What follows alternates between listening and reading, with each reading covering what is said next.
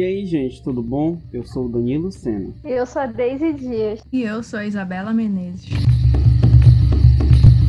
Você está ouvindo o podcast Vozes da Amazônia. E aí, galera? Hoje, nosso primeiro episódio do podcast Vozes da Amazônia, que é essa iniciativa executada por três estudantes, baseada na disciplina de Educação Ambiental do curso de Oceanografia da UFPA, a Universidade Federal do Pará que inclusive é a única universidade do norte do país com esse curso maravilhoso.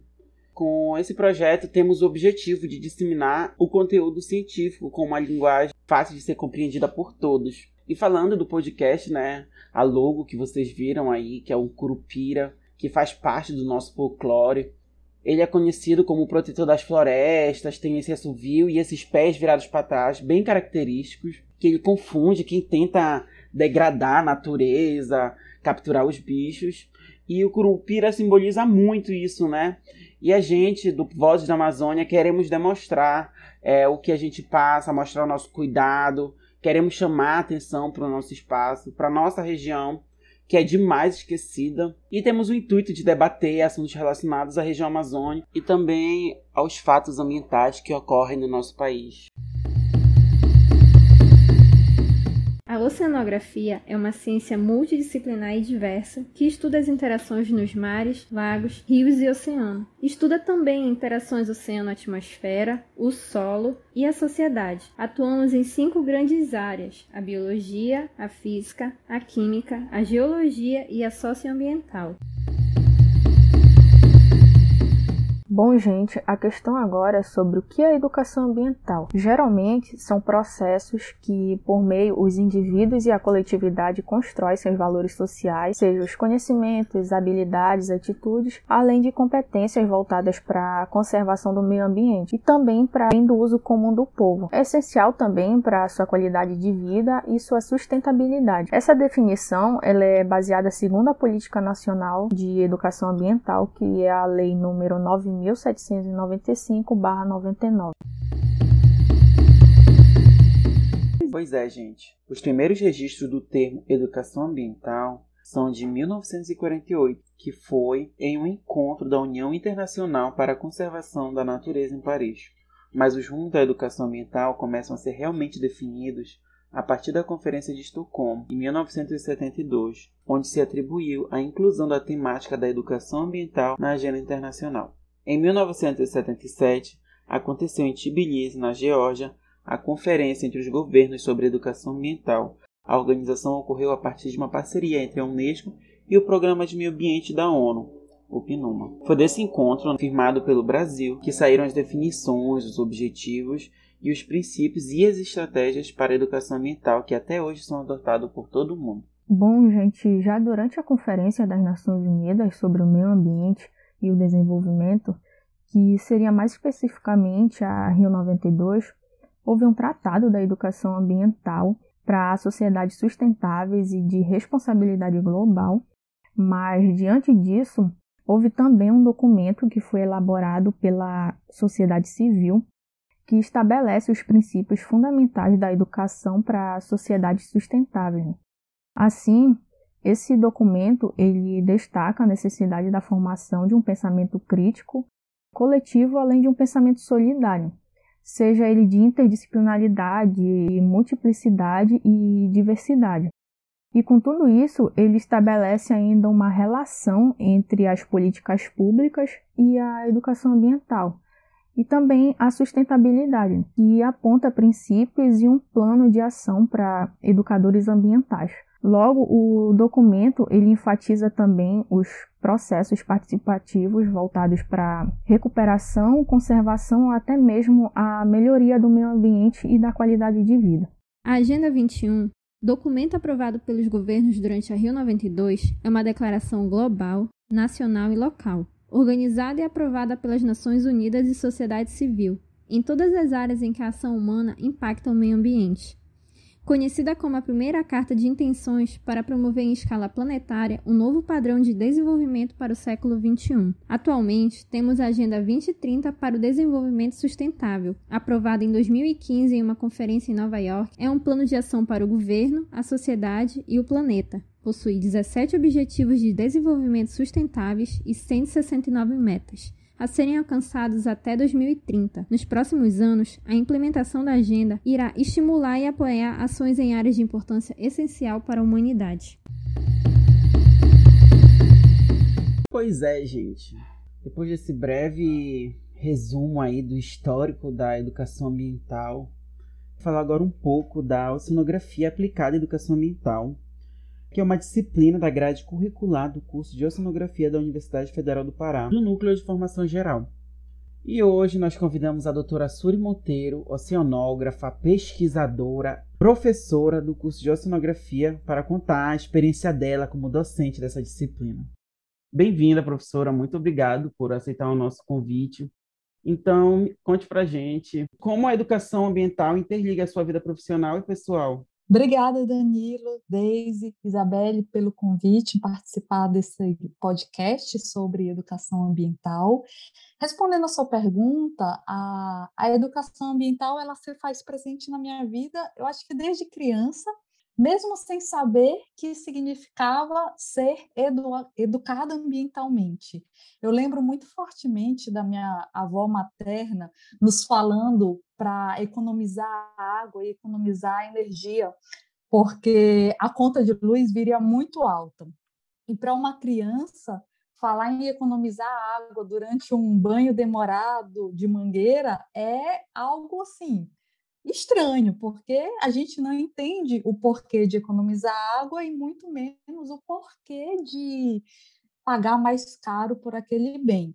Mas, de uma certa forma, muito lúdica, a minha avó trazia é, histórias religiosas que fazia com que a gente tivesse, eu e os meus primos, uma visão de pre é, preservar e proteger a água seja pela questão econômica que ela tanto focava, seja pelas questões religiosas, cristãs, de preservar mesmo o, aquele recurso.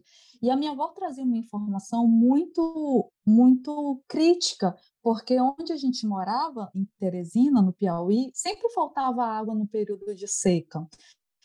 E, e, ela trazia essa informação nesse sentido: olha, a gente precisa poupar agora para ter futuramente. Um outro ponto que foi muito forte desde criança foi a questão do desperdício de alimentos.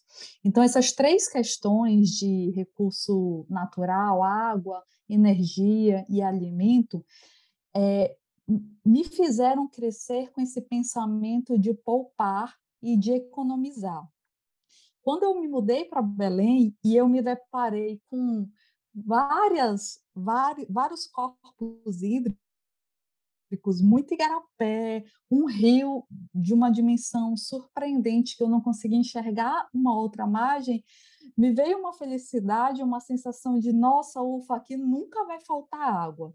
Só que naquele momento já estava enraizado dentro de mim o processo de consumir pouco, consumir de forma racional, consumir para não faltar em outros momentos ou consumir para não faltar para outras pessoas. Então, indiretamente na minha vida pessoal, eu fui educada ambientalmente sem saber que estava sendo educada ambientalmente. E é óbvio que esses princípios de minimizar o uso ou de usar racionalmente fez com que eu cada vez mais olhasse com esse olhar economista ou racional para o uso de diversos outros produtos ou outras questões. Então, me fez olhar e ter uma alimentação baseada em consumo de produtos locais, em frutas da estação, de produtores locais, com uma pegada mais orgânica, é, uma intimidade mesmo com, com o ambiente. Isso eu devo muito ao meu momento de infância, no qual eu vivia no quintal, vivia nos rios, vivia nos igarapés, e que tive esse contato muito forte com o ambiente. E, obviamente, aos ensinamentos dos meus avós. levando isso para a vida profissional, não foi diferente. Daí um dos pontos de eu ter cursado também a oceanografia, de querer entender esse complexo sistema oceânico com todas as suas é, diversidades biológicas, geológicas, químicas e físicas, mas ao longo de toda a minha formação eu sempre trabalhei com contaminantes, tanto na água quanto no sedimento. Até que durante o doutorado, quando eu tive uma visão mais ambiental, mais social dos processos oceanográficos, eu consegui perceber que aquilo sim me atraía, aquilo era o ponto que faltava dentro da minha formação. E a partir dessa descoberta pessoal e profissional, eu entendi que a educação ambiental seria uma ferramenta na qual eu poderia despertar em mim diariamente novas visões, novas sensações, novas pesquisas e também despertar em outras pessoas que ou tiveram é, uma formação semelhante à minha, ou pessoas que nunca tiveram um contato com a educação ambiental, mas que, de certa forma, traziam na sua vivência essa experiência ambiental de proteger, de preservar, de usar racionalmente os recursos que estão disponíveis no ambiente. A professora Suri comentou sobre uma lembrança de infância e eu também tenho uma que quando eu era pequena e nós íamos para a praia, a minha mãe fazia a gente recolher todo o lixo que a gente tinha utilizado. Garrafa de vidro, é, os pratinhos plásticos, as colheres, porque ela explicava para gente que se a gente deixasse lá na praia, os peixinhos iam morrer. E a gente não queria que isso acontecesse, então ela fazia a gente juntar todo o lixo e jogar antes de ir embora. E hoje eu levo isso para minha vida, como estudante de oceanografia, como pessoa, de guardar esse tipo de resíduo dentro do bolso ou da bolsa, de onde eu for. Porque eu acho que são as pequenas atitudes que as pessoas se espelham. E elas, olhando, elas acabam repetindo, mesmo que elas não entendam. Nossa, que lembrança, hein, Daisy? A minha única lembrança, lembranças na verdade, Deixa eu ver. Eu acho que é eu indo pra praia com a minha mãe e com mais alguém, não lembro. É, e eu fazer uns coleguinhas ali e depois ir para casa de volta. Não tenho nenhuma lembrança ecológica. É isso. Ia para casa, às vezes eu me perdia, tinha que chamar o bombeiro, essa é a lembrança. Mas pois é, professora, a gente fez esse resumo aí no podcast de falar do histórico da educação ambiental, da relação com a oceanografia. E agora, um fato que estamos vivendo uma realidade, que é a Covid. Para você, como a Covid está relacionada ao descarte de resíduos e à educação ambiental? Umas limitações sanitárias que foram colocadas em cima dos estabelecimentos alimentícios foram relacionadas com a educação ambiental. São, na verdade, com esse uso excessivo de plástico. E sem contar, com esse plástico também teve um aumento de mais de um bilhão e meio de máscaras descartáveis que foram parar no ambiente marinho. Partindo dessa ideia que a gente já vinha nessa pegada de combater o uso de objetos que possuem uso único, como copos descartáveis, canudinhos, talheres plásticos ou pratos, a gente precisa perceber muito fortemente que, mesmo durante a pandemia, essas nossas atitudes de recusar esses objetos, ela, ela pode e ela precisa ser mantida. Obviamente que alguns objetos eles serão de uso único, como é o caso das máscaras ou como é o caso de embalagens que são utilizadas para entrega de alimento no delivery. Isso porque são medidas sanitárias é, impostas pelos órgãos que regulamentam essas questões e que, de certa forma, previnem a nossa saúde na transmissão do vírus, do Covid, ou na transmissão de outras doenças por vias alimentares, no caso de um alimento mal condicionado ao ser entregado por delivery e uma embalagem inapropriada. De certa forma, a gente precisa parar para repensar também se realmente nós precisamos fazer uso desse tipo de serviço? Qual a minha necessidade individual em fazer esse tipo de consumo, que não é tão sustentável quando a gente pensa exclusivamente na embalagem pelo qual o alimento é servido. Caso a gente realmente precise, porque aí a gente precisa ver além das nossas necessidades, a gente precisa entender a necessidade do coletivo.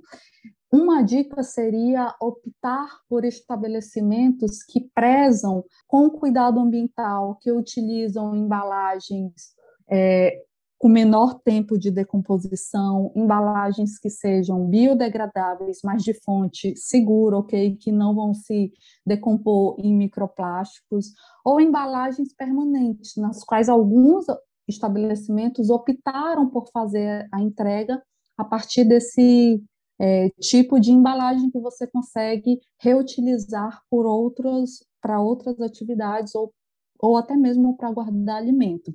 Então, a gente pode dar um passo atrás, inicialmente, repensar se a gente precisa, se a gente quer, ou se a gente pode continuar tendo atitudes sustentáveis, ecologicamente corretas, mesmo vivendo em um estado de pandemia no qual nós precisamos muito nos resguardar utilizando máscaras descartáveis, que são as recomendadas pela pelas, pelos órgãos sanitários, mas também é, descartando toda e qualquer embalagem ou toda e qualquer máscara de uso único de forma adequada, para que assim a gente possa gerar uma outra economia, que é a economia da coleta seletiva, dos catadores de materiais recicláveis, que fazem um trabalho excelente, um trabalho necessário para a manutenção da qualidade do nosso ambiente natural.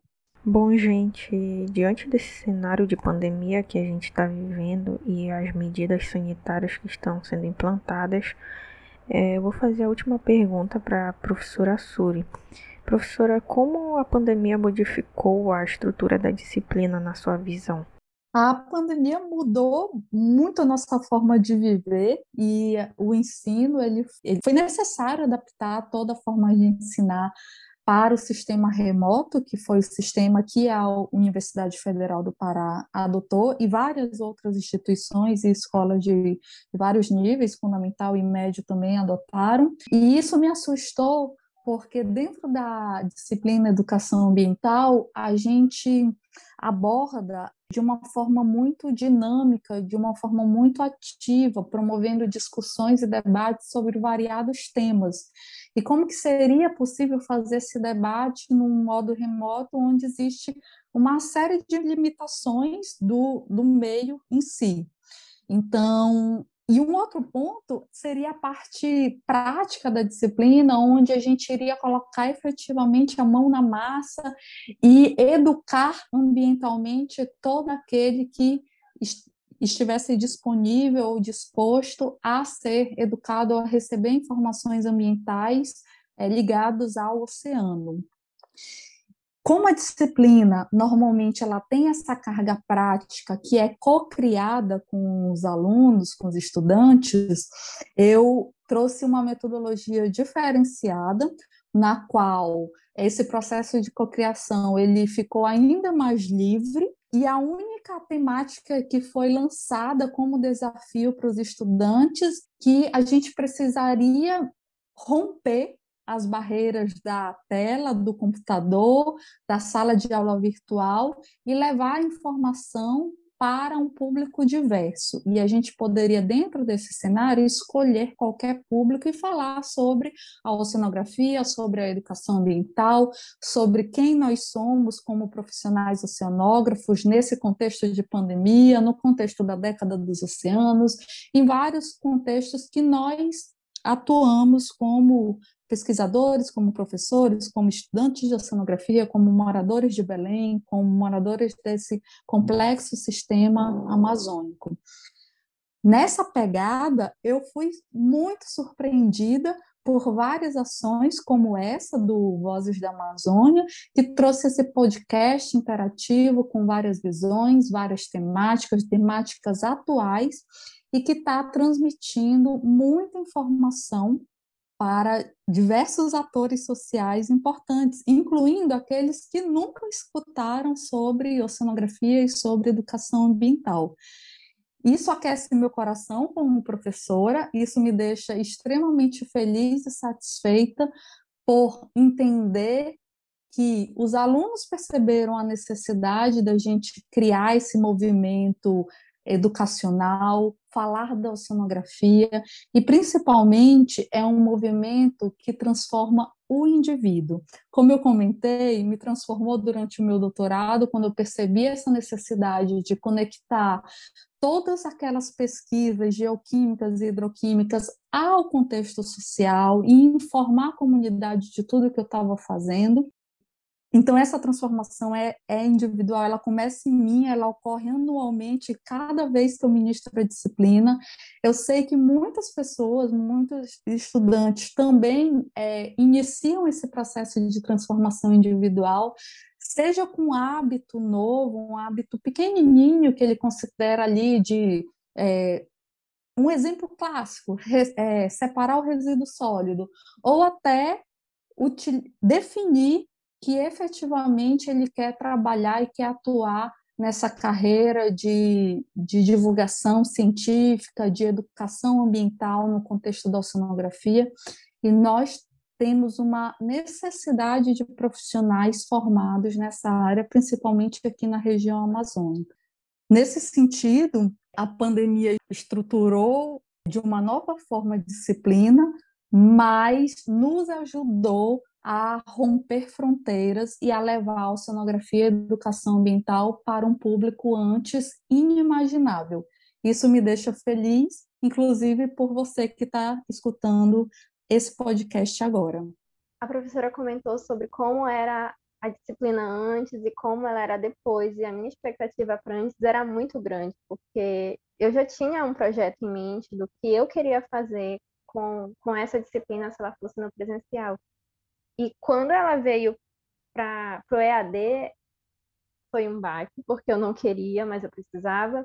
E eu descobri que eu gosto de comentar sobre a sonografia ambiental, que eu gosto de ser a pessoa que comunica sobre a sonografia. E eu acredito que nós precisamos de comunicadores, porque nós queremos uma oceanografia reconhecida, que as pessoas olhem e entendam que o que a gente faz é ciência, por mais que não pareça a ciência tradicional, que é aquela do laboratório.